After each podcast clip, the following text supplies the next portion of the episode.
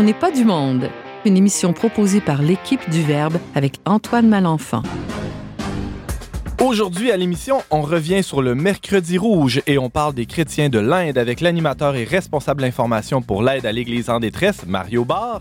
On discute de la figure du chef d'État avec le chroniqueur et spécialiste de la doctrine sociale, Pierre Leclerc. Et finalement, on découvre ou on redécouvre la figure du couple, célèbre couple Desjardins avec l'abbé Pamphile Akplogan. Bref, on n'est pas du monde.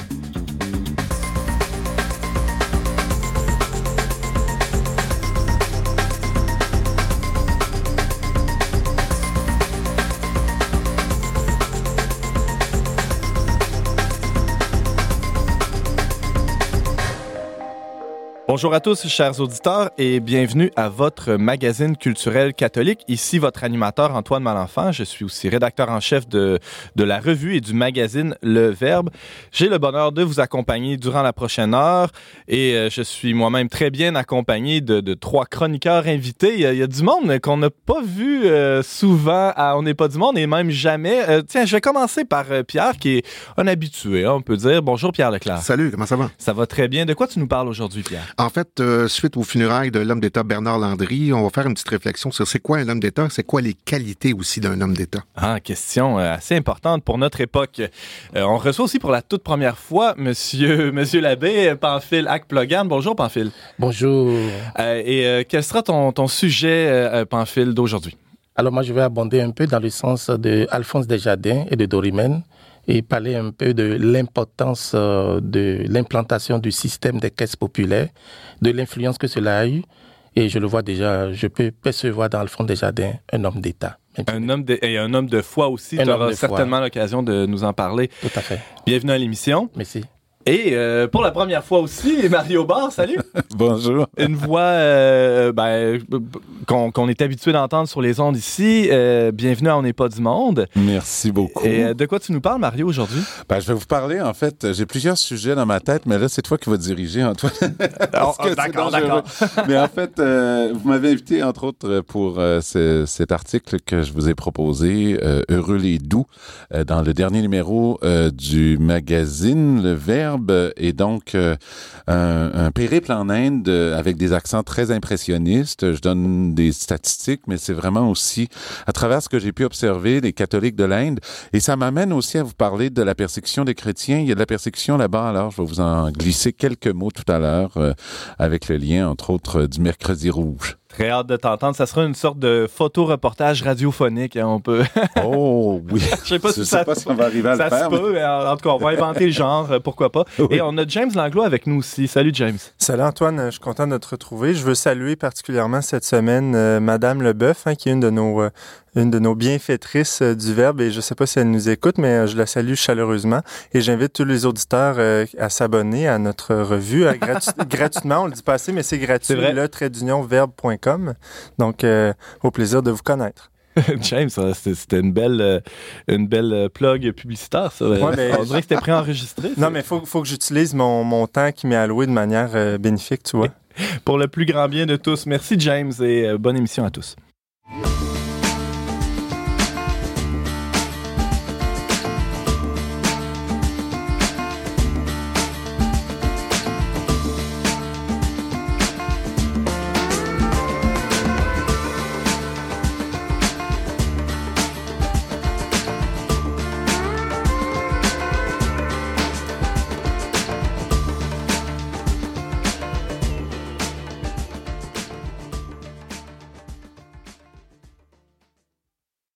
21 novembre dernier avait lieu dans quelques villes, en fait une cinquantaine, euh, ben, en fait plusieurs villes euh, au pays, euh, ce qu'on a appelé le mercredi rouge, et on, peut même mettre hashtag mercredi rouge, ça a été utilisé beaucoup dans les médias sociaux.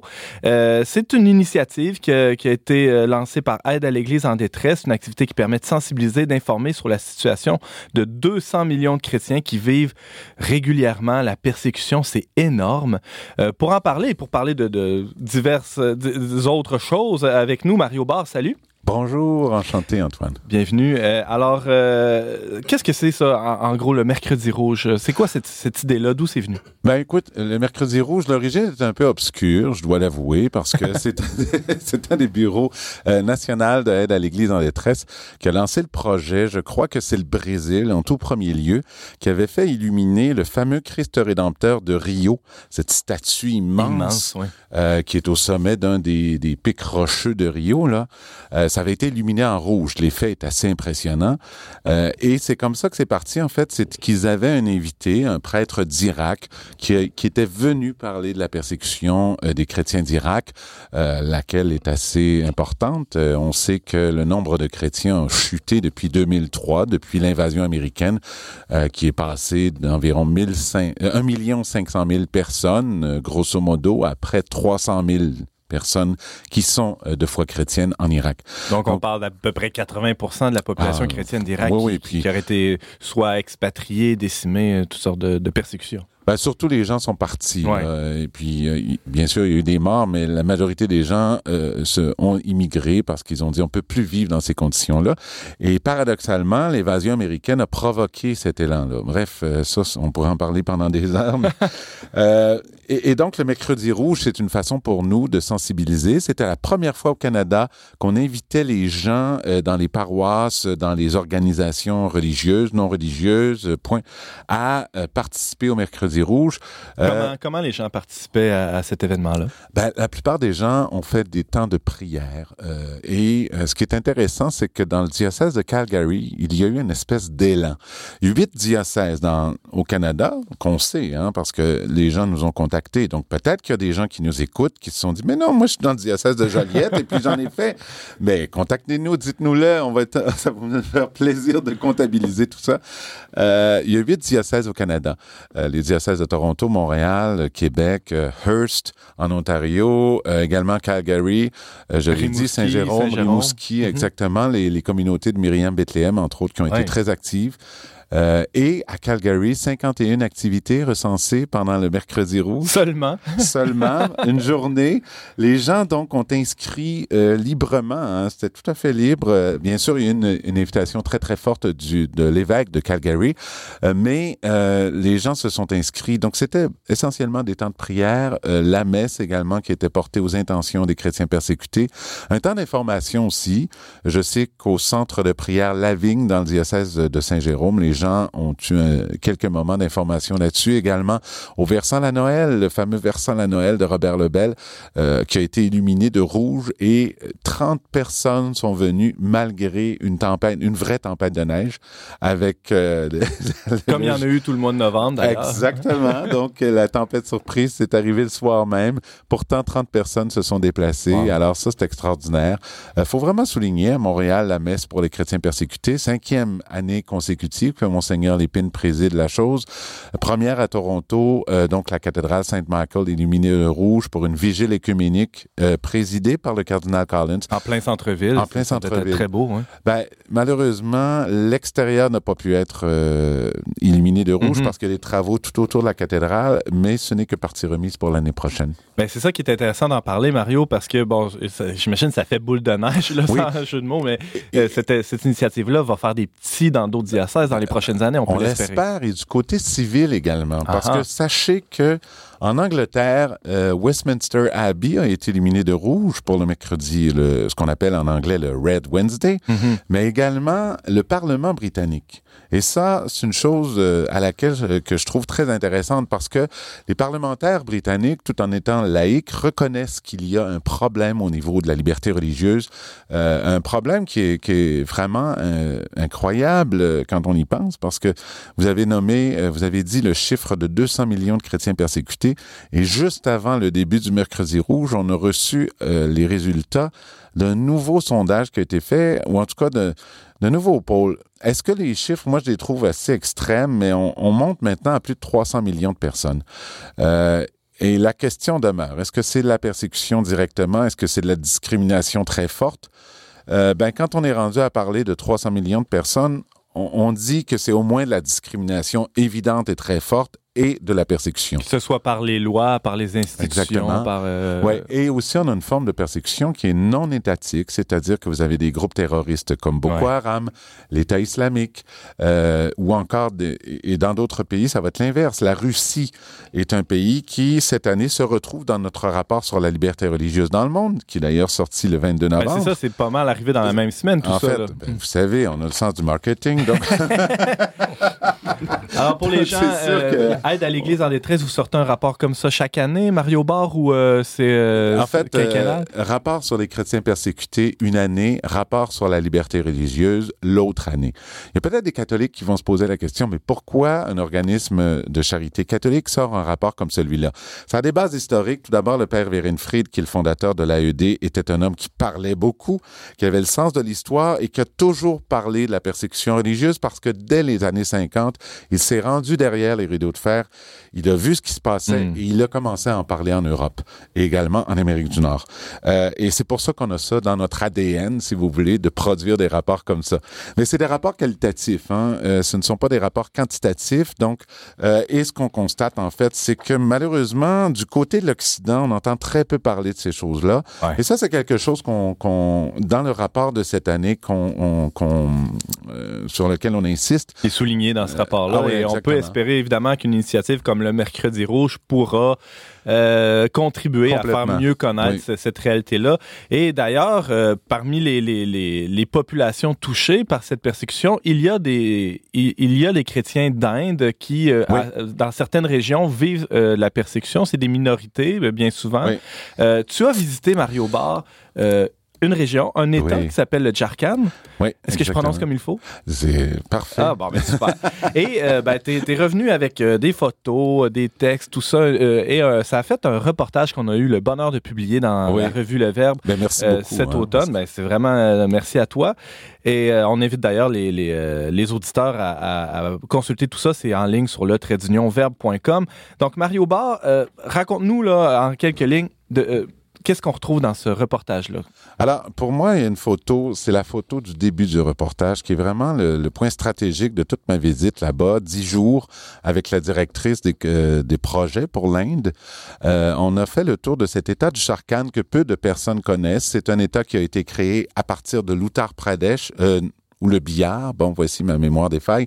Mais bref, c'est un État qui a été créé en 2000 euh, pour des personnes qui sont essentiellement des Autochtones. 32 millions d'habitants dans ce seul État qui est peut-être un peu plus grand que la Suisse. Mais par contre, ce qui Avec est une population comparable à celle du Canada, à peu près. Exactement. Wow. Euh, ce qui est intéressant pour l'État du Charkhan, c'est qu'on retrouve ces gens, ces autochtones, euh, qui sont, qui étaient d'abord des animistes et non pas des hindous. Donc des gens qui avaient une religion qui était basée autour de l'arbre et, et ils adoraient les Donc, il y a beaucoup de forêts d'ailleurs dans le Charkhan. On appelle ça. D'ailleurs, le mot Charkhan veut dire l'état où on retrouve de la forêt ou bon.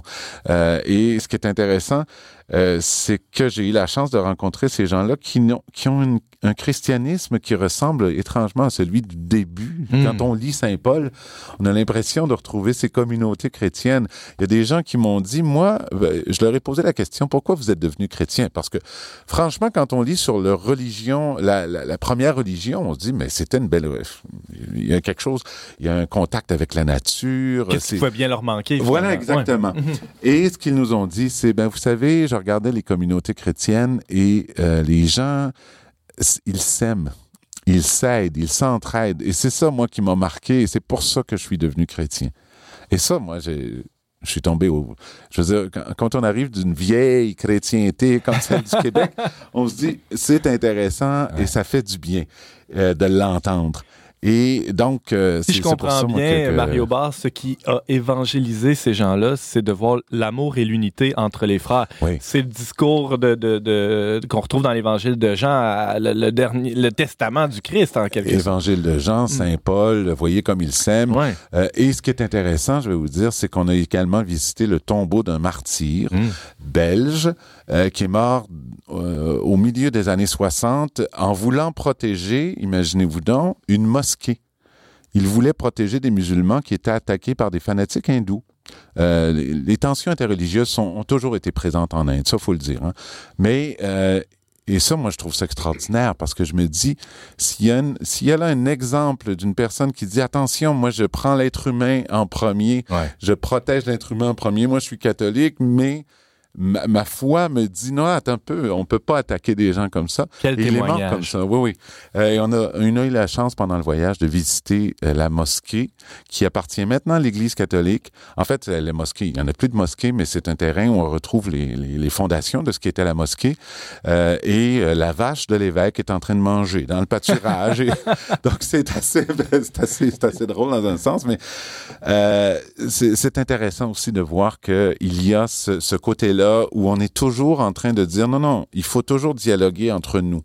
Euh, ça, les chrétiens là-bas sont très, très conscients de ça. Bien sûr, ils sont minoritaires, ils n'ont pas le choix. Mais c'est aussi une pratique du dialogue euh, qui, qui, est sur le terrain au quotidien, mais qui est également une, euh, au niveau théologique. Donc, ça, c'est intéressant aussi. Et euh, bref, moi, j'ai été franchement bien impressionné par ces chrétiens qui, justement, sont de première ou deuxième génération de convertis. Ah ouais, c'est euh, si jeune voilà. que ça comme euh, communauté. Ma, même si ouais. on sait qu'il y a une partie de l'Inde qui a été évangélisée dès les premiers siècles. Le sud, le Kerala. Le sud, okay. en fait, on dit que c'est saint Thomas qui a évangélisé. Selon, Donc, ça serait 2000 ans de christianisme ouais, en Inde. Mm -hmm. Et présentement, le, le, le, principal problème en 30 secondes, Antoine, c'est que le nationalisme hindou est extrêmement important. Euh, le BJP, donc on, le, le, parti au pouvoir au niveau national, au niveau ouais. fédéral, est un parti qui voudrait retrouver une Inde purement hindoue. Euh, L'Hindutva, donc, c'est de, de, faire en sorte que l'Inde redevienne complètement hindoue, comme si elle avait toujours été Comme si hindoue. elle avait déjà été aussi. Ben voilà, mais ouais. c'est en fait l'Inde, on s'aperçoit quand on y voyage, que d'abord, on devrait dire les Indes, parce que j'ai visité une partie de l'Inde, je ne pourrais pas vous parler du sud de l'Inde parce que c'est une culture. C'est exactement. Mm. Moi, j'ai visité des gens qui sont euh, ce qu'on considérait ici comme des autochtones, des et donc euh, ces premières nations qui étaient là. Euh, et, et, ce qui est extraordinaire, c'est ça, c'est que finalement, euh, il y a beaucoup d'espoir chez ces communautés chrétiennes qui malheureusement vivent dans un état où il y a eu en l'année dernière, en juillet 2017, a été votée une loi anti conversion. Donc, si vous voulez vous convertir euh, de l'hindouisme au christianisme ou de toute autre religion, euh, vous devez aller euh, à la station de police, vous devez remplir un papier où vous prouvez que vous n'avez pas été forcé. L'appareil, donc, c'est-à-dire du christianisme à l'hindouisme, je ne suis pas sûr qu'on vous ferait autant de, de, de troubles. Donc, c'est malheureux, mais c'est comme ça, de formalité, exactement. Euh, bon, le, le, gouvernement officiellement dit c'est pour éviter les conversions forcées, mais on sait euh, par des témoignages que euh, des conversions forcées euh, du christianisme à l'hindouisme ou de toute autre religion vers l'hindouisme, ça, il y en a eu, il y en a. Hmm. Mm. malheureusement, c'est un phénomène qui est mondial également. Je veux dire, on en retrouve également chez les musulmans. Euh, on a eu le phénomène chez Boko Haram au Nigeria. Est-ce que c'est une manière de ficher les chrétiens aussi, tu penses, Mario Bar ou de, de, de... Ça, je sais pas. Je ne saurais pas vous répondre là-dessus, okay. mais peut-être. Euh, on peut, on peut certainement émettre l'hypothèse de savoir où sont les chrétiens, euh, dans quel village, dans quelle communauté.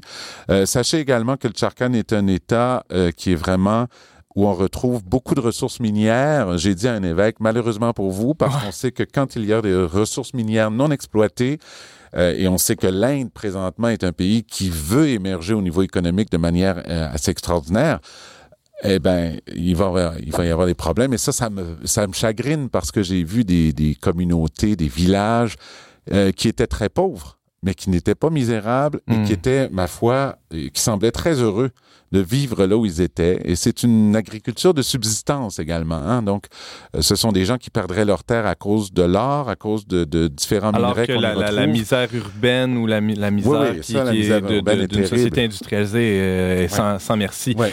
Alors, on peut, euh, on peut en apprendre davantage dans ah, ton ben photoreportage, oui. mais aussi, euh, bon, évidemment, consulter les, les, nombreux documents qui sont produits par euh, l'AED, l'aide oui. à l'Église en détresse, organisme pour lequel tu travailles, Mario Barr, Tu nous parlais entre autres du mercredi rouge organisé par l'AED en novembre dernier et qui va avoir ben, on espère, on va le faire ici au Canada, c'est sûr. Et là, l'année prochaine, moi, ma folle idée, c'est que la tour du CN soit illuminée de rouge. Ben, pourquoi pas, pourquoi pas. on, on, se le souhaite. Et, le stade olympique, pourquoi pas? Pourquoi pas aussi. on peut t'entendre évidemment à, l'animation de l'émission Question d'aujourd'hui diffusée sur ces ondes. Merci d'avoir été avec nous. Vu d'ailleurs aussi qui est ah à l'église dans les très... Ah, oui. Ah, très actif au micro, euh, Mario. Alors, euh, c'était un plaisir de te recevoir. on n'est pas du monde. Salut. Dans mes yeux noirs, tu pourrais croire que je t'en veux. Ces deux yeux noirs dont tu ne comprends pas le feu. Mes yeux sont noirs, pourtant je vois la vie en bleu. Dans mes yeux noirs, tu peux bien voir ce que tu veux. Dans mes yeux noirs, ne va pas croire que c'est l'ennui. Et tous les soirs, la lune brille dans l'eau de pluie. Mes yeux sont noirs et plongeant la mélancolie. Dans mes yeux noirs, il est toujours un peu minuit. Dans mes yeux noirs, il y a le silence des déserts. Ces deux yeux noirs, sauvages réfugiés de guerre. Mes yeux sont noirs, planètes obscures dans l'univers. Dans mes yeux noirs, tout n'est qu'espace pour la lumière. Mes yeux noirs, à l'insolente bonne humeur. Sauras-tu voir qu'ils jouent les cavaliers sans peur Mes yeux sont noirs dans leur long manteau d'imposteur. Dans mes yeux noirs tremblent les rêves d'une fille en fleurs. Dans mes yeux noirs d'amours en friche et d'incendie. Ces deux yeux noirs que j'ai depuis le premier cri. Mes yeux sont noirs, contemplant notre tragédie. Dans mes yeux noirs, il y a la stupeur d'être en vie.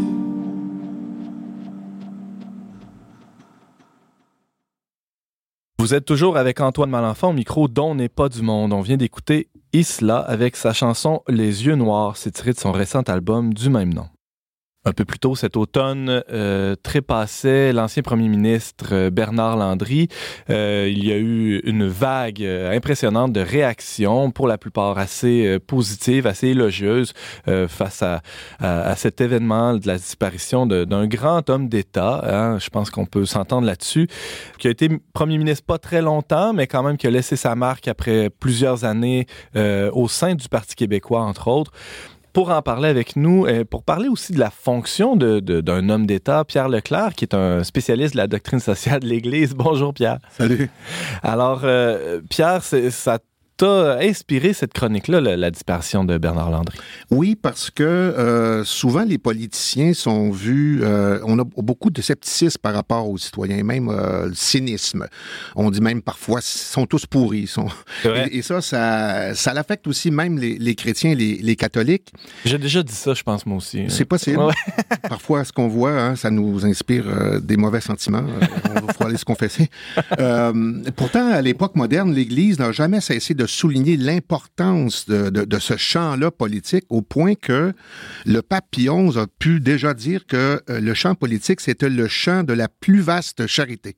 Il appelait ça la charité politique. c'est beau. Euh, euh, donc, il y a, une, une, valorisation de la part de l'Église de l'implication en politique. Et euh, donc, j'ai voulu un peu euh, me faire une tête sur euh, quelles étaient les, fonctions d'un chef d'État et voir aussi quelles sont les qualités d'un chef d'État. C'est pas donné à n'importe qui. je me suis basé Il suffit d'ouvrir les journaux pour se, se rendre compte que c'est pas donné à n'importe qui. Non, Je ferme la parenthèse. Bon, on fera pas de commentaires politiques euh, pour l'instant. On va laisser ça aux spécialistes. Donc, vas-y, euh, c'est quoi les, les plus euh, les, les fonctions qu'on retrouve euh, chez, un, chez un homme d'État? Alors, la première chose que j'ai fait, j'ai consulté le, le web. J'ai trouvé deux blogs qui sont intéressants. Le premier était écrit par Antoine Dionne Charret, qui est doctorant au département de philosophie de l'Université de Montréal. Le fils de l'autre? Exactement. Dionne Charret, c'est le fils de Jean Charret, donc il doit savoir un petit peu de quoi il parle. Et on dit même que euh, Dionne Charret, Monsieur Antoine Dionne Charret, aurait peut-être des idées là actuellement de d'investir le Parti libéral. Oh, oh. Alors peut-être qu'il y a des ambitions politiques aussi. À suivre. Alors donc lui, quand il y a eu la visite de Justin Trudeau en Inde justement, euh, Comme on parlait cette et- semaine avec et- Mario Barr, oui, il, a, l'Inde il a- il a revient. voulu éclairer un peu les lecteurs pour savoir qu'est-ce que c'était un homme d'État. Donc, il a fait une réflexion sur ce qu'est un homme ou une femme d'État Ouais. Hein. Et euh, il, a, il a fait une distinction entre les fonctions de représentation et aussi de service d'un homme d'État. Alors, il faut faire la nuance aussi euh, entre un chef d'État et un homme d'État. Euh, un chef d'État, c'est celui qui a l'autorité suprême d'un État. Comme par exemple au Canada, le gouverneur général. OK? Alors lui, il ne prend pas nécessairement des décisions, mais il représente l'État. Tandis qu'un chef d'État, lui, c'est la personne qui... Ou un homme d'État plutôt. Euh, oui, pardon, c'est Oui. ça. Oui, merci. Euh, euh, un homme d'État, c'est celui qui gouverne l'État. OK? Comme par exemple le premier ministre, les ministres, ou quelqu'un qui a les qualités pour le faire. Alors, donc, la première chose, c'est que l'homme d'État, c'est un représentant. Et qui représente-t-il? Ben, si on se limite au premier ministre et au ministre, ben, il représente évidemment les citoyens de son comté ou l'ensemble des citoyens, les fonctionnaires de son ministère et, d'une façon plus générale, euh, l'ensemble des fonctionnaires ou des employés de l'État. Donc, c'est auprès euh, des institutions étatiques qu'il représente les citoyens et la société. Mais la représentation, elle va aussi dans l'autre sens. Dans le sens que l'homme d'État, il représente aussi les institutions de l'État étatique auprès des citoyens et de la société. Et puisque c'est quelqu'un qui est euh, habituellement attaché à la nation, on peut dire que l'homme d'État, donc, représente la nation ou soit euh, un territoire commun, une langue ou une culture commune, une histoire commune, comme c'est le cas dans le cas de Monsieur de Monsieur Landry. Est-ce qu'on peut dire que l'homme d'État agit euh, euh, comme une sorte d'interface entre la population nationale et l'appareil étatique? Dans le fond, il comme j'oserais, je sais pas si j'oserais dire parler de tampon là, ou euh, peut-être interface. le- Oui, euh, interface est un bon terme, ouais? je dirais. Oui, oui, tout à fait. Ok. Le deuxième point, c'est que l'homme d'État, c'est quelqu'un qui est d'abord au service. C'est un serviteur. Euh, en plus d'être un représentant, donc il sert. Et qui sert-il? Ben, euh, on connaît déjà la réponse. Il sert à la fois les citoyens, à la fois la société, l'État et la nation. C'est donc en ce sens-là qu'on dit qu'il est au service du bien commun. Le bien commun, c'est un terme, euh, un principe fondamental de la doctrine sociale de l'Église. Il y en a plusieurs, on peut les, les résumer. Là. Euh, la dignité de la personne, le bien commun, l'option préférentielle pour les pauvres, la subsidiarité, la solidarité, la propriété privée versus la destination universelle des biens. Donc, l'homme d'État, il sert d'abord le bien commun. Euh, le, le- le bien commun, c'est l'ensemble des conditions sociales qui permet à un individu et le groupe d'atteindre un plus grand développement. Donc, c'est jamais quelque chose qui est atteint, là, on peut le dire. On est toujours, toujours au service du bien commun. On doit garder ça à À l'esprit. la poursuite de. ouais. Exactement. C'est jamais quelque chose. Écoute, la société, c'est quelque chose de complexe, là. Alors, donc, c'est jamais quelque chose qui est atteint, mais on doit tendre vers ça. Et l'homme d'État, il a ce rôle-là euh, précis. C'est-à-dire qu'il doit jouer, comme tu l'as bien, bien dit, le jouer le rôle entre les individus qui composent la société et pour atteindre le bien commun, c'est l'État, finalement, qui gère l'ensemble des intérêts euh, particuliers pour parvenir à, à ce bien commun-là. Et le, le- celui qui doit euh, orienter la société ou l'appareil d'État, euh, c'est justement cet homme d'État qui doit jouer ce rôle de, de, de, de conservateur du bien commun. Pierre Leclerc, est-ce qu'il y a d'autres fonctions caractéristiques d'un d'un homme d'État ou d'une femme d'État? Ben, c'est principalement ceux-là. Euh, par contre, il y a des qualités aussi. OK. Il y a des qualités. Ça, c'est les fonctions, mais, Ouais. mais il y a aussi des qualités personnelles qu'on doit avoir. Euh, un homme d'État, ça se distingue de ce qu'on pourrait appeler un homme providentiel ou d'un sauveur. On en voit souvent dans la politique actuellement. C'est quelqu'un qui se situe dans le monde des réalités, je dirais, de, de la direction d'un État et non pas dans, dans le mythe ou dans l'image. Ça prend une bonne dose de pragmatisme, si je comprends bien. Tout à fait. Mhm. Et des qualités aussi, on va le voir. Donc, l'homme d'État, il a pour objectif, donc, on l'a dit tantôt, le gouvernement des hommes et des choses. Et jamais, euh, en aucun cas, c'est le désir d'être reconnu, admiré ou, pire, de faire sa trace dans l'histoire. Alors, c'est une, c'est une espèce euh, d'hommes qui sont assez rares, Euh, tandis que les sauveurs providentiels qui sont engendrés par le matraquage médiatique, euh, ben, eux autres, euh, ils abondent. Euh, les récentes nouvelles le démontrent.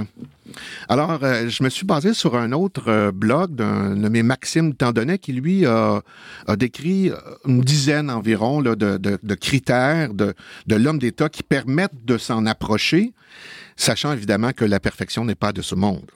Donc, si on passait en entrevue des, des, des postulants là, à- au, au poste d'homme d'État, il faudrait retrouver ces qualités-là que tu vas nous énumérer, Pierre Leclerc. Oui, alors la, la première, c'est que c'est quelqu'un qui va se situer dans une logique de fierté et non pas de vanité. Et jamais il va vous parler de lui-même, de ses livres, de ses sports préférés, il va où étaler sa supposée grande culture. Alors la posture prétentieuse, c'est quelque chose qui est complètement étrangère à, à son comportement. C'est quelqu'un qui va détester les apparats hein, du pouvoir, les palais, les voitures de fonction, euh, les avions personnels, euh, etc. Et les contraintes du faux prestige, ça, c'est pas sa, sa tasse de thé. C'est difficile de ne pas penser au pape François qui se promène en petite Fiat ou en, en- en Ford Focus ou je ne sais trop quelle petite bagnole C'est une populaire. fiesta. C'est une fiesta. Ah ouais, une fiesta. Wow, c'est encore plus petit que la Focus. Alors, l'homme d'État, il n'a seulement qu'une obsession, c'est l'envie de réussir pour son pays. Hmm. Et c'est quelqu'un aussi qui vit l'humilité. Euh, il cherche pas à s'incruster, jamais, jamais, euh, parce que sa vraie vie là est ailleurs que dans la politique. Il va y rester dans la politique tant qu'il ressent sa présence comme nécessaire et utile. On peut faire un petit clin d'œil en voyant, euh, je sais pas si tu te souviens, euh, Bernard Landry avait démissionné à un moment donné. Il dit bon, ben, c'est la cause du parti avant. Alors c'est quelqu'un qui pouvait s'effacer.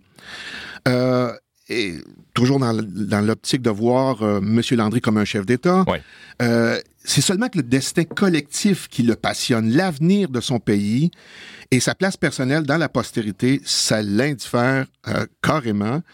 Euh, il se définit simplement comme un humble serviteur du bien commun. Revenons à M. Landry. Il aurait pu s'accrocher à son poste de, de- de chef du parti et, et de premier ministre. Il aurait très bien pu s'accrocher à ça, non? Tout à fait. Et, et- et c'est, ça rejoint un peu ce que tu viens d'évoquer comme, euh, comme qualité. Il a, il a su euh, placer les intérêts euh, du groupe au- au-dessus des siens propres. C'est ça, aller dans le sens du bien commun. Mhm. Euh, L'autre point qui est essentiel et qui est une, une caractéristique aussi de M. Landry, c'est un visionnaire. C'est quelqu'un qui va distinguer l'essentiel de l'accessoire et il voit euh, juste sur les intérêts à long terme de son pays qui c'est ça qui est au cœur de sa motivation. Alors le sens de l'histoire, l'intelligence du monde, des mouvements du monde, et ça, ça va lui servir de boussole. Et euh, l'autre point, la communication, par exemple, c'est pas une fin en soi, mais c'est un outil euh, au service de l'explication d'une politique, euh, de l'action sous le monde des réalités. C'est quelqu'un, un homme d'État, qui va rejeter évidemment toute forme de démagogie. Hein? Euh, il ne va parler que pour dire la vérité sans concession. Bon, il n'y en a pas une, euh, une grande quantité qui sont dans ce, cette catégorie-là. Permets, euh, tu permets, Pierre Leclerc, que je revienne sur euh, le point précédent, sur la communication. J'ai remarqué, et, et ça c'est une tendance qu'on remarque dans à peu près tous les partis, euh, aux dernières élections provinciales qui ont eu lieu au Québec cet automne, il y a une, une croissance du nombre d'élus qui proviennent du monde de la communication. Et ça, c'est... euh, je pense qu'il faudra euh, étudier la chose plus en profondeur, euh, en ce sens que la communication peut-être est de plus en plus vue comme une fin plutôt qu'un moyen. Ça, ça va un peu à, l'inverse de ce que tu viens d'évoquer. Et là, je ne vise pas un parti en particulier parce que c'est une tendance qui est assez bien partagée. On avait anciennement des professeurs, des médecins, des avocats. Je dis pas que ça fait nécessairement des meilleures personnes, l'histoire nous le démontre d'ailleurs, mais euh, euh, on devra être attentif, je crois, comme citoyen, à la tendance, à la hausse de, du nombre de communicateurs professionnels patentés dans euh, les sphères euh, du pouvoir. Comme quoi, ben, peut-être que, euh, oui, il faut être vigilant à, à, cet égard. Ben, tout à fait. la comparaison est bonne. Parfois, c'est les, les, les, joueurs de hockey aussi se, se, se mutent en, en, en, en observateurs du sport. On dirait que c'est un peu la même tendance. Souvent, on disait aussi le journalisme conduit à la politique. Ouais. C'est peut-être le prolongement de, de, ça, mais effectivement, je pense que les gens qui doivent gérer l'État doivent pas venir de plusieurs horizons.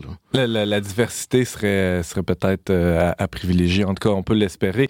Euh, D'autres qualités, il nous reste à peu près 2-3 minutes, euh, Pierre. Ben, ben, pour, la, la, dernière, peut-être que je pourrais euh, mentionner, oui. c'est quelqu'un qui est responsable. C'est-à-dire, quand il arrive euh, des échecs ou des difficultés, c'est pas quelqu'un qui va mettre euh, le blâme sur, sur les autres. Hein, les ministres ou les politiques qu'on a, ou les agirs de l'ancien gouvernement. C'est quelqu'un qui assume. C'est quelqu'un qui assume, mm -hmm. c'est ça. Euh, en terminant, oui. euh, j'aimerais faire peut-être un petit parallèle, peut-être un petit peu boiteux, mais euh, c'est un petit clin d'œil, je dirais. Je, je trouvais que euh, la, la, personnalité de Bernard Landry ou ce qu'il a eu comme euh, héritage me faisait penser un peu à euh, la figure du roi dans, dans l'Ancien Testament, dans le sens que c'est quelqu'un qui devait faire respecter l'alliance avec euh, des, des, des, fondements sociaux pour amener une forme d'égalité, de justice, de paix. Donc, c'est quelqu'un qui doit amener une forme de cohésion sociale, le, la figure du roi, et aussi de faire d'Israël une lumière pour les nations. je pense que c'est un peu ça que Bernard Landry voulait. Il disait que le, le, peuple québécois a quelque chose à dire. avait un rôle à jouer dans le concert, dans le des, concert nations. des nations. Tout simplement. Et un autre aspect, il m'a fait penser énormément aux prophètes de l'exil euh, à Babylone, euh, alors que tout était détruit euh, sur la terre d'Israël, plus de temples, tout était dévasté. C'était des gens qui étaient euh, remplis d'espérance, qui avaient une vision pour l'avenir et qui disaient au peuple, non, gardez la tête haute.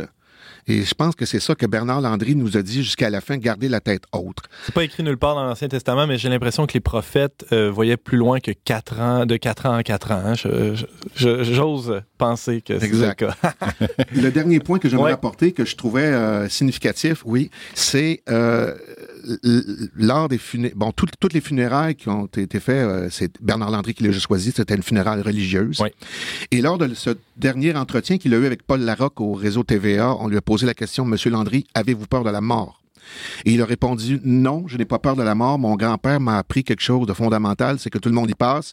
Et il dit, sauf Jésus-Christ qui est ressuscité. Alors, quand il, quand il, parle de patrie, c'est la terre de ses ancêtres, c'est aussi toute la culture religieuse qu'il a voulu respecter. Et dans ce sens-là, je pense qu'il nous lance un message, Bernard Landry, à la population du Québec et à l'Église du Québec. Merci beaucoup, Pierre Leclerc. Il y avait une question euh, euh, de, de Pamphile à ton... Oui. Pas vraiment une question, c'est dans sa présentation sur l'homme d'État. Alors, je vois un peu comme la kénose du Christ dans Philippiens. Alors, le Christ qui quitte ses privilèges et tout ce qu'il avait pour devenir et devenir comme, être comme. Donc, l'homme d'État, finalement, c'est celui qui se mêle à sa population, à son peuple, et qui est capable de porter le bien de l'ensemble, c'est-à-dire se préoccuper non seulement du développement de la personne, mais de toute la personne, c'est-à-dire toutes les dimensions de la personne. Donc, malgré son grand pouvoir, il, il, il s'anéantit en quelque sorte. Il, il, il accepte de, euh, de se réduire pour, pour le plus grand bien. Exactement. Et c'est ce qu'il disait tout à l'heure quand Bernard Landry a renoncé au parti pour le bien commun de, tout, de toute la nation. Il y a certainement un parallèle à faire. Merci, euh, merci Pamphile. Et merci beaucoup, Pierre Leclerc, pour cette chronique sur euh, les fonctions et les qualités d'un homme, d'une femme d'État. Et on se servait évidemment de, de, de l'actualité, de ce qui s'est passé euh, cet automne avec la disparition de, de, Bernard Landry pour un peu illustrer euh, tout ça. Pierre Leclerc, tu es euh, chroniqueur en, sur la question de la doctrine sociale à, à, la revue Le Verbe. On peut te lire régulièrement ou si on peut avoir accès à tes textes sur le trait verbe.com. Merci beaucoup d'avoir été avec nous. Merci Antoine.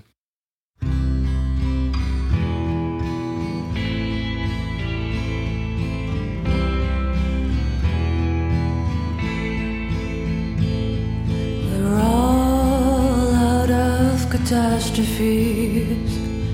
The night would never end. In your sleep, you called was the nicest thing you said.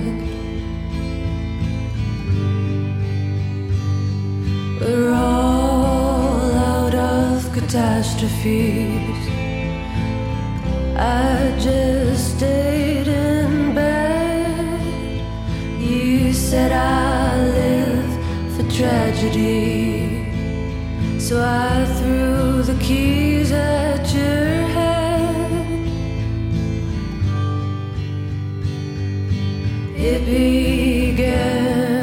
follow me. So I found that old motel. I've been planning escape strategies. So I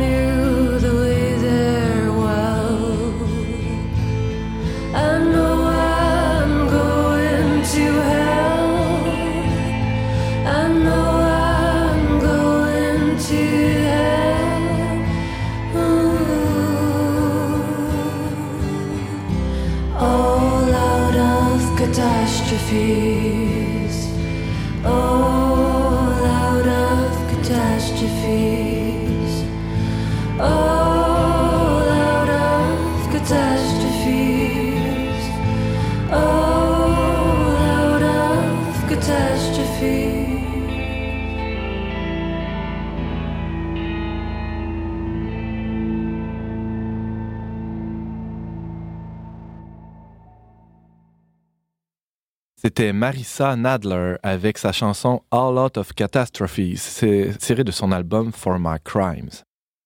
À la revue Le Verbe et euh, à l'émission On n'est pas du monde, il, euh, est assez fréquent qu'on se questionne sur, euh, notre héritage comme Canadiens, Français, Québécois, sur la mémoire qu'on a, sur le regard qu'on porte sur notre histoire et comment on pourrait opérer une certaine guérison, comment on pourrait re- revoir cette histoire-là, non pas pour, faire un quelconque révisionnisme, mais plutôt pour à essayer d'en tirer le meilleur, euh, de- d'essayer de, voir ce, qui a été fait de grand et de beau, entre autres par certains hommes, certaines femmes.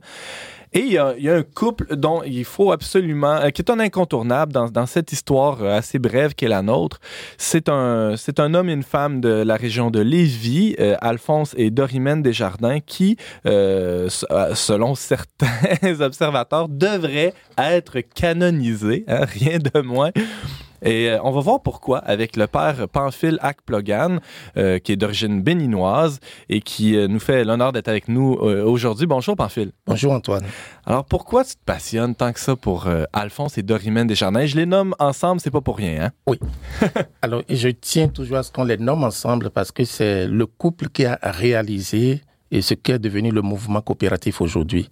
Alors, Alphonse n'aurait pas pu faire ce qu'il a fait si Dorimène n'avait pas été là. Hmm. Alors, on dit souvent, derrière un grand homme, se cache, devant un grand homme, pardon, se cache une grande femme. Alors, on peut mettre en inverse aussi, etc. Alors, qu'est-ce qui m'a mis sur le chemin d'Alphonse Euh, C'est un peu dans le sens de mes quêtes. Alors, j'ai fait aussi la doctrine sociale de l'Église. Et j'ai travaillé particulièrement sur la question de la dette africaine, l'effacement de la dette africaine. Euh, j'ai produit une thèse de doctorat là-dessus à l'université de, de Sherbrooke. Et en Sur les 2000 structures de péché, entre autres. Non, tu t'es intéressé à ça dans un, dans un autre ouvrage aussi, non? Oui, en fait, euh, c'est-à-dire j'ai analysé la dette comme une structure de péché. Ouais. Alors là, l'expression vient d'ailleurs de Jean-Paul II, Pierre doit le savoir. Et donc j'ai présenté un peu le système de la dette comme une structure de péché. Et en 2012, je revenais de la Nouvelle-Écosse et je me suis arrêté à Lévis pour visiter. Alors je, je, je pro- je projetais depuis de le faire. Et j'ai été visiter là où c'est parti le, le, mouvement coopératif des jardins. Alors j'ai été impressionné et j'ai dit voilà, je laisse ce que je cherchais. Exactement, je laisse ce que je cherchais. Je viens de l'Afrique et l'Afrique vit deux problèmes fondamentaux aujourd'hui. Il y a la question de l'immigration, donc le départ de l'immigration, le départ de l'Afrique, le départ massif des Africains et vers les régions occidentales, que ce soit l'Europe comme l'Amérique du Nord, en quête d'une vie meilleure. C'est la première chose.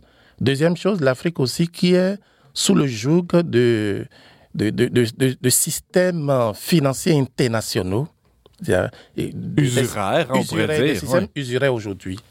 Alors, et dans Alphonse Desjardins, dans l'implantation du système coopératif Desjardins, j'ai retrouvé exactement les, les deux, les deux fonctions. Alors, on va devoir faire un petit euh, bon recul historique. Alors, on va devoir regarder ce qui s'est passé au, au tournant euh, du, de- du 20e, euh, du 19 au 20e siècle, euh, époque à, à laquelle s'est déroulé le- l'essentiel de, de la, de la fondation des premières caisses euh, populaires des jardins. C'était quoi le contexte socio, euh, sociopolitique ou socio-économique euh, du Québec d'antan? Alors, les- essentiellement, donc j'ai dit, j'ai retrouvé ces deux parallèles là chez Alphonse Desjardins. D'abord, l'immigration. Ouais. Alors, le départ massif des Québécois vers les États-Unis en quête d'une vie meilleure. Alors, on n'en parle pas assez. Alors, dans mes notes, surtout que j'ai consulté Pierre Poulain dans son Histoire du mouvement des jardins au tome 1. Alors, qu'est-ce qu'il nous dit? Dans l'espace d'une soixantaine d'années, donc entre 1840 et 1900, plus de 600 000 citoyens de la province sont allés vers les États-Unis. C'est quand même énorme, là Énorme. il y a pas si longtemps. Alors, et ensuite, quelques années après, donc entre 1900 et 1910, c'est passé à 800 000 départ massif. Alors, qu'est-ce qui se passe pour que les gens quittent chez eux? Là, c'est c'est 800 000 personnes, c'est pas sur une population de, de 8 millions comme, Non. comme aujourd'hui, c'est sur une po- population d'un ou deux millions à l'époque, euh, de trois peut-être. C'est euh, énorme, en, énorme. en- en proportion. Et là, on avait tout le phé- phénomène des grandes familles qui avaient pas mal peuplé Exactement. les basses terres du Saint-Laurent. Les meilleures terres étaient prises, et là, on se retrouvait à, à céder la terre au, au fils aîné. On a, il y en avait un qui, qui se retrouvait au- dans le clergé, peut-être, euh, une religieuse, une autre qui se mariait, et, et les trois, quatre autres, on, ben, il y en avait qui allaient en ville, peut-être, et d'autres qui devaient aller aux États-Unis travailler dans les manufactures. C'est ça, c'est un peu ça le, Oui, qui se passait. ça. Mhm. Et puis aussi, le, ce que j'ai trouvé d'intéressant, alors il faut le noter, à la fin du, 21e, du 19e siècle, Montréal est considérée comme l'une des villes les plus malsaines du monde occidental. C'est pas moi qui le dis, c'est l'historien qui le note.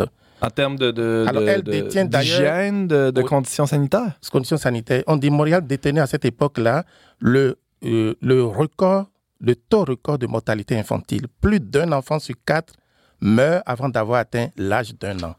C'est terrible. C'est terrible. Alors on est allé jusqu'à un comparatif, on est en train de parler de l'Inde aujourd'hui, et de- avec la comparatif avec Calcutta. James euh, Langlois, Moi, je dirais que pour d'autres raisons, Montréal est toujours aussi euh, dangereuse euh, pour la santé, mais pour d'autres raisons. je ne vais pas embarquer dans ces questions-là. C'est facile à dire pour un gars de T'essaies Québec. de faire de la Ah. polémique, là, James Langlois. Alors, le gars de Québec qui débarque euh, à Montréal et qui dit Montréal, c'est malsain. Là, j'entends Mario Fort euh, s'objecter, Pierre Leclerc. Ça y est, le studio s'enflamme. Et en régie aussi, ça s'active. Alors, pour les auditeurs, là, ici, euh, le, le studio est à feu et à sang. Euh, mais revenons à, à nos, euh, à, à- à nos Canadiens français du, euh, du tournant du, vingt- du début du 20e 19e siècle. oui. Alors, euh, on a euh, un couple, hein, ben, d'abord Alphonse Desjardins, mais soutenu euh, Par- par son épouse. par son épouse, Oui. qui constate tout ça, qui voit un peu la, la situation de, de, de ses confrères, de ses concitoyens, et il, il décide de se retrousser les manches. Alors, là où Alphonse Desjardins va intervenir, il faut dire d'abord, il était reporter au Parlement ici à Québec. Oui. Et il a perdu son emploi. D'ailleurs, il a été congédié par le Premier ministre Messier. Donc, il a quitté, il a fondé son propre journal qui n'a pas duré longtemps. Et puis après, il a trouvé du travail à- sur le Parlement Ottawa. Et il était sténographe, c'est-à-dire reporter des débats des députés à la, à la Chambre en français. Et il n'y avait pas souvent de. le- Les débats n'étaient pas souvent en français. Donc, il prenait beaucoup de temps à la lecture, à la bibliothèque. Ça avait l'avantage de lui donner du temps libre. Tout à fait. Mhm. Oui, Pierre, tu avais une question. Ben. J'imagine que tu vas le mentionner, mais euh, je pense que c'est un fait important, euh, puisqu'on parle euh, dans l'introduction de doctrine sociale de l'Église. Euh, Desjardins, Alphonse a été profondément marqué par la première encyclique du pape euh, Léon XIII, Rerum Novarum, Ah, J'y ouais, arrive, ouais. oui. Qui arrive. était le fondement de la doctrine sociale moderne. J'y arrive. D'accord.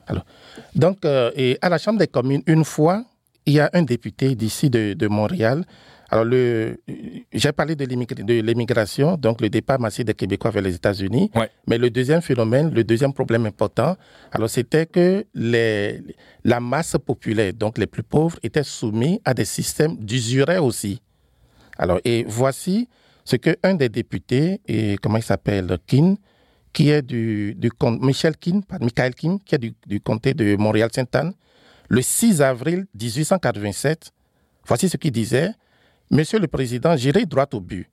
J'aimerais soumettre à cette Chambre un projet de loi visant à soustraire les emprunteurs à l'obligation de payer des taux in- d'intérêt démesurés. Je pourrais vous citer des cas où des usuriers ont perçu des intérêts qui évalent à 3000 de taux. C'est épouvantable. Et il donne un exemple. Il dit, je donne par exemple un Montréalais qui avait emprunté 150 dollars, qui fut poursuivi et condamné à payer 5000 dollars en intérêt. Seulement. Seulement en intérêt. Poursuivi et condamné. Et condamné. Donc, il a perdu. C'est ça. Alors, donc, il demande que la Chambre prenne et- Oui. un avis par rapport à ça. Il se trouvait que Alphonse Desjardins était là comme reporter. Donc, il écoutait le débat. Alors, il s'est dit, mais c'est pas possible, ça ne peut pas avoir lieu. Qu'est-ce qu'il faut faire? Et là, il fallait développer un- un- une façon de donner accès à un, un meilleur crédit aux, aux- aux petites gens, aux gens qui n'avaient pas, qui avaient pas des, Assez- professions euh, euh, libérales ou qui n'avaient pas des entreprises importantes. Ben, si, si vous et moi, on veut s'acheter une maison ou on veut euh, démarrer une petite boulangerie, ben, on n'avait pas accès au crédit, c'est Tout ça? à fait, tout à fait. Hmm. Alors, qu'est-ce qu'il va faire? Donc, il a commencé à réfléchir. Il a pris contact avec des, systèmes de coopératives qui existaient déjà en Europe, surtout en Italie, en France et en Allemagne. Il a fait des comparatifs et il a essayé de trouver une spécificité québécoise qu'il a mise à l'intérieur. Et, et comment on appelle, en lançant son système, surtout, ce que je trouve bien, on ne parle pas souvent de la foi d'Alphonse Desjardins, la foi qui a été le chemin. Alors moi, je dis souvent, quand la foi trace les sillons de l'économie, c'est important. On n'en parle pas souvent. Et qu'est-ce qui va se passer? Alphonse Desjardins va se mettre beaucoup, il va consulter le clergé. Donc, il va se mettre du côté du clergé ou mettre le clergé de son côté. Ouais, c'était habile quand Il va s'inspirer, comme disait Pierre tantôt, il va s'inspirer de l'encyclique Rerum Novarum, c'est-à-dire la première lettre d'un pape, le pape euh, Léon XIII, qui a lancé la doctrine sociale de l'Église, l'enseignement social de l'Église. Qui est- Laquelle lettre était une réponse au, au marasme, au, au désastre de la révolution industrielle chez les classes ouvrières? C'est, Tout à fait. C'est ça. C'est un fait. changement de paradigme extrêmement fort là, Mhm. au- au- chez, chez, euh, le, dans le magistère. là. Absolument. Euh, Mario Barr, oui. Ah oui, non, attends, j'ai j'ai la tête qui éclate. euh, mais de mille... C'est des, c'est des feux d'artifice, là. Je suis, je suis heureux. non, c'est intéressant de vous entendre parce que euh, je fais plein de liens euh, et je me dis, euh, aujourd'hui, est-ce qu'on est... Ce serait intéressant de revenir à Rerum à Rerum Novarum? Tout à fait. Parce que il y a des éléments là-dedans qui sont clés. J'ai fait une petite recherche rapidement, là. On retrouve le mot bien commun Oui. cinq fois dans sa Oui. lettre. Donc, c'est important. Quand Oui. on retrouve dans le même document au moins cinq fois, ça commence à être quelque chose d'important. Puis, de toute façon, et, et j'ai un lien très personnel puisque j'ai moi-même de la famille qui est allée travailler aux États-Unis.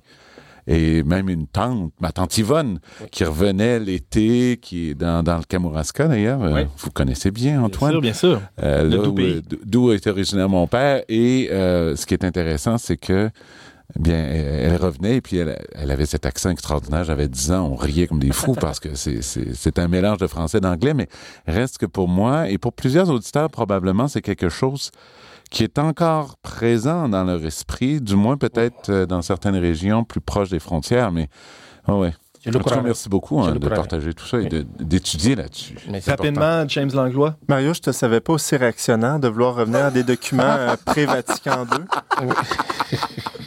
Ça n'a pas de bon sens. Ah oui, hein, qu'est-ce que tu veux? James est fier de sa, de est, sa. Jim, merci beaucoup. Ah, revenons à, revenons à Alphonse Desjardins. C'est délicieux, un grand moment de radio. Euh, Pa- Pamphile- Pamphile, Oui. oui. Ce que je trouverais d'intéressant aussi, on n'en parle pas souvent, moi, mais je ne connaissais pas. Et pendant ma visite euh, en 2012, je suis tombé sur une guide qui m'a parlé de, du catéchisme des caisses, des caisses populaires. Je ne sais pas si vous connaissez. Non. Donc, c'est un classique qui a été écrit et qui donne vraiment le, le- le- la visée d'Alphonse Desjardins.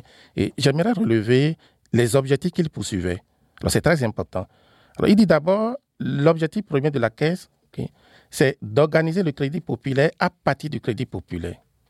Et l'un des derniers objectifs qui est fondamental, pour rejoindre un peu ce que Pierre aussi disait tout à l'heure comme Mario Ba, alors la caisse doit être une école de véritable amour du prochain. Wow. Et ça, c'est en lien avec acte le Acte des Apôtres, le chapitre 2, puisque Mario disait tout à l'heure, les chrétiens en Inde, quand les gens les voient, mais d'où viennent-ils? Qu'est-ce qu'ils font? Ah, Comme on disait des premiers chrétiens. Donc pour Alphonse Desjardins, c'était fait de faire une mise en commun et de faire ensuite un partage. Donc pour avoir accès au crédit, il faut apprendre d'abord à partager. Donc l'épargne, c'est très important. Il y avait une, une petite question de, de Pierre Leclerc pour, euh, pour terminer, oui? Ben, c'est pas une question, c'est peut-être plus une- une- un commentaire. Toute cette question d'usure et du crédit, moi, je pense qu'on a à se poser des questions Ah. actuellement à sur l'avenir du mouvement des jardins par rapport à ses origines et les taux usuraires qui étranglent les, les citoyens avec les cartes de crédit. J'espère que vous allez aller présenter votre, les fruits de votre recherche à la Fédération. Et, c'est un peu, Et d'ailleurs, j'ai- que je vous Je sais, que le lance, père, hein, je sais que le père Pamphile euh, visite Lévis de, presque en, en fait un pèlerinage annuel à la Oui, maison de, de, c'est d'Alphonse Desjardins. pèlerinage pour moi. D'ailleurs, j'ai fait une première publication en 2010 où je présentais l'enseignement de l'Église catholique sur l'usure et le prêt à intérêt. Alors, c'est très important. Je suis en train de retravailler pour une nouvelle euh, publication en intégrant le système des jardins à l'intérieur, à l'intérieur de ça. Alors, s'il y a des cadres de Desjardins qui nous écoutent présentement, on, les, euh, on vous mettra en contact. Contactez-nous, on vous mettra en contact avec le père Pamphile. Je sais Question pas que... m'aimeront. Ah, ben là. Ben, en tout cas, il il faudrait vraiment qu'ils vous écoutent. Il y a un que- retour aux sources qui est peut-être Ouais, euh, qui est serait peut-être salvi- nécessaire. salvifique pour Mm. autant pour le mouvement que, pour les membres euh, qu'il constitue. Et euh, Père Pamphile, malheureusement, c'est tout le temps qu'on avait, mais je, je suis convaincu qu'il y aura une revenir. suite. Il y aura une suite assurément. euh, Et, euh, et ben, on invitera peut-être, pourquoi pas, ces, ces trois, euh, ces trois intervenants en même temps, parce qu'il y a des, il y a des fils qui se touchent, comme on dit. Euh, merci beaucoup, messieurs. Merci, Merci. euh, Pamphile, d'avoir été avec nous. Antoine.